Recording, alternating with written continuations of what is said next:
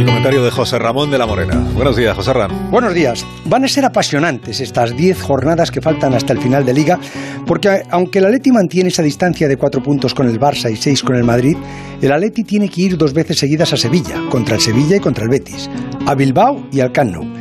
También tienen que enfrentarse el Madrid y el Barça en Madrid y el Barça ir a Villarreal y a Valencia y el Madrid a Granada. O sea, que hay muchas ocasiones para que las cosas cambien si están por cambiar. Veo al Barça a toda máquina cada vez más seguro y compenetrado. Veo dudas y cierta inseguridad en el Atleti. Y al Madrid ratos muy buenos como la primera parte de Vigo y muy irregulares como esa segunda parte con el Celta.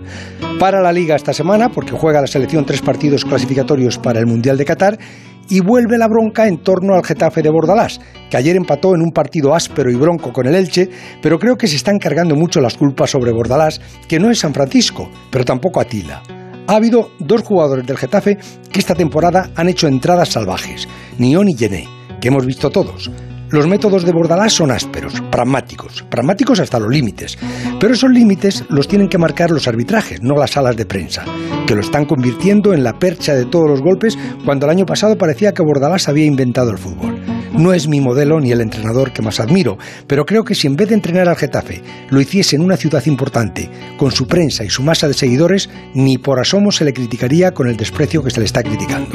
He visto clubs y entrenadores con equipos así de ásperos y broncos, encharcando los campos o incluso cambiando las medidas y no se les señalaba tanto, bien por la ciudad o bien porque el entrenador se trabajaba bien sus simpatías. Y esas simpatías Bordalás desde luego no las tiene. Son las 8 y 20,